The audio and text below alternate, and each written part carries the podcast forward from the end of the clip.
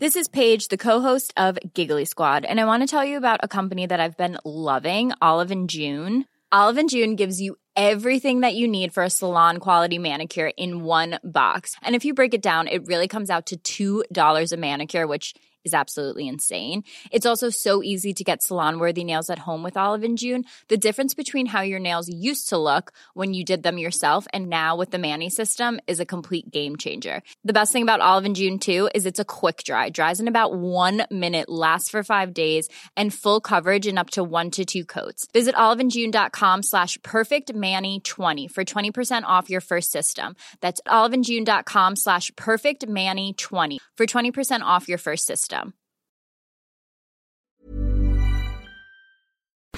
Bueno, y tengo en la línea telefónica, me da mucho gusto saludar al doctor Epigmenio Mendieta. Él es abogado de Rosario Robles, la exsecretaria de eh, Desarrollo Social. Muy buenas noches, doctor, ¿cómo está? Un gusto saludar de Blanca.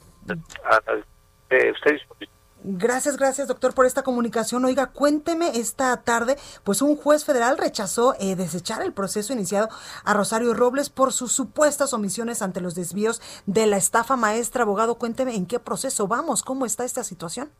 Fíjate que hoy no se la intermedia programada dentro de las que se hacen una intermedia es depurar derecho, hechos y pruebas. Una vez que nosotros pusimos al juez de control la posibilidad de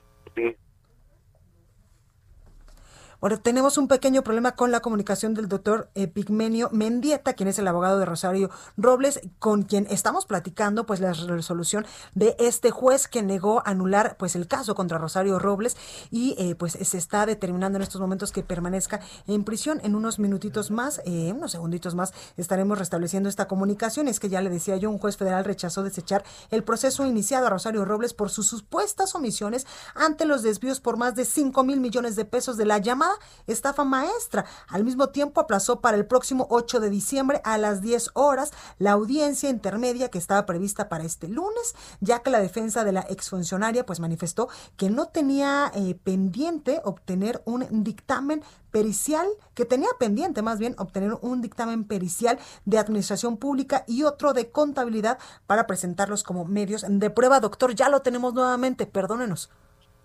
Te cortó la comunicación entonces que el propósito de la tuvo como propósito los derechos y pruebas. No, estamos teniendo problemas con la comunicación, se nos está cortando.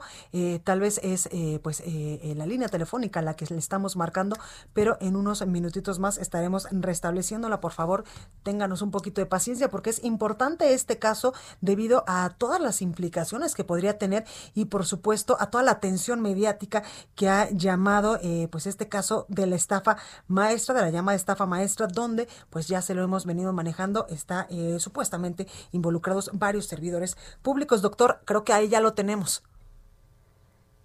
Creo que la tecnología hoy no tiene palabras de honor. no se preocupe, doctor. Ahora sí lo escuchamos perfectamente. Cuéntenos, por favor. Le decía a usted que la audiencia intermedia tiene como propósito depurar tres cosas. los derechos, los hechos y las pruebas. Técnicamente la conocemos como la audiencia que prepara el juicio.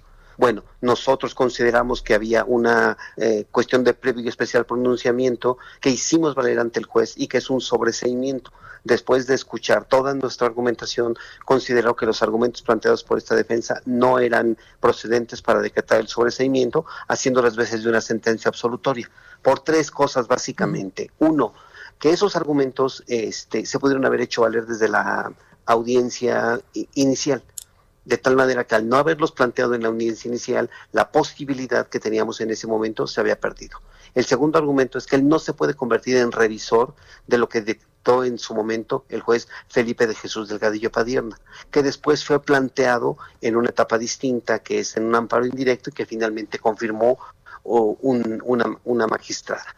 Por tanto, entonces, concluye el juez que al no tener un hecho novedoso, pues entonces está en condiciones de no decretar el, el sobreseimiento, pero esto desde luego nosotros consideramos que atenta en contra de la posibilidad de que ni siquiera hubiera la necesidad de llevar este juicio en virtud de que encontramos causas lo suficientemente válidas para dictar un sobreseimiento que era las veces de una sentencia absolutoria blanca.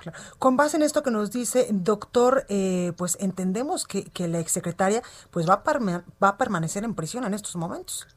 Sí, efectivamente la medida cautelar sigue vigente, aunque también debo de comentar, como es de tu conocimiento, tenemos nosotros también un amparo eh, tramitado en contra de la medida cautelar. Había un conflicto competencial entre dos tribunales eh, para determinar quién lo resolvía, el tercero o el cuarto. Eso ya fue resuelto. Quien va a resolver el amparo de Rosario Robles será el tercer tribunal colegiado, eh, perdón, el tercer tribunal en materia de amparo de la Ciudad de México. Por tanto, entonces, lo que está pendiente en ese es que se celebre la audiencia constitucional y se proceda al dictado de la resolución. Doctor, ¿y Yo espero que eso lo tengamos en un par de semanas. Exacto. ¿Cuándo va a ser? Eh, trascendió que podría ser hasta el 8 de diciembre. No, esa es una audiencia que ah, tendremos en la continuación de esta etapa intermedia, que es la otra, el asunto de fondo. La continuación de esta audiencia que hemos tenido el día de hoy va a ser el 8 de diciembre. En esa audiencia formalmente terminaremos de depurar todo lo necesario para el proceso de Rosario Robles, que una vez que esté determinado empezaremos este para su para su sustanciación. Claro. Oiga, doctor, eh, pues esta mañana también eh, trascendió, sobre todo en muchos medios de comunicación, una denuncia de una carta que, que presenta Rosario Robles en el que dice que la Fiscalía General de la República pretende obligarla a delatar a sus superiores jerárquicos en los desvíos de esta estafa maestra. Fíjate que este es un hecho que no es novedoso solamente, este Blanca. Tú tendrás conocimiento porque lo has reportado a través de tu propio noticiero de que efectivamente eh, la fiscalía ha tenido acercamientos con distintos colaboradores ofreciéndoles a cambio de su impunidad en la investigación de delitos mediante criterios de oportunidad que señalen a Rosario de determinados comportamientos. Pero eso no ha quedado ahí eh, esto se volvió a patentizar con la propia declaración del fiscal Getz Manero cuando hace referencia a que ella no estaba en libertad o no gustaba de los mismos privilegios que otros personajes políticos que están acusados en virtud de que no era solidaria con el Estado. Como lo Lozoya, por ejemplo, que en que no colabora y no proporciona información. Claro, doctor, como Lozoya, por ejemplo, el exdirector de Pemex, que ya empezó a hablar y ya empezó también pues a decir eh, o a echar de cabeza a sus superiores. Pues mira, tú lo dices con su nombre y apellido, pero fíjate, la condición que establece una figura de esa naturaleza, el de, el de convertirte en testigo colaborador a partir de un criterio de oportunidad, tiene dos, tiene tres distintas obligaciones. El primero que aceptes que cometiste un hecho.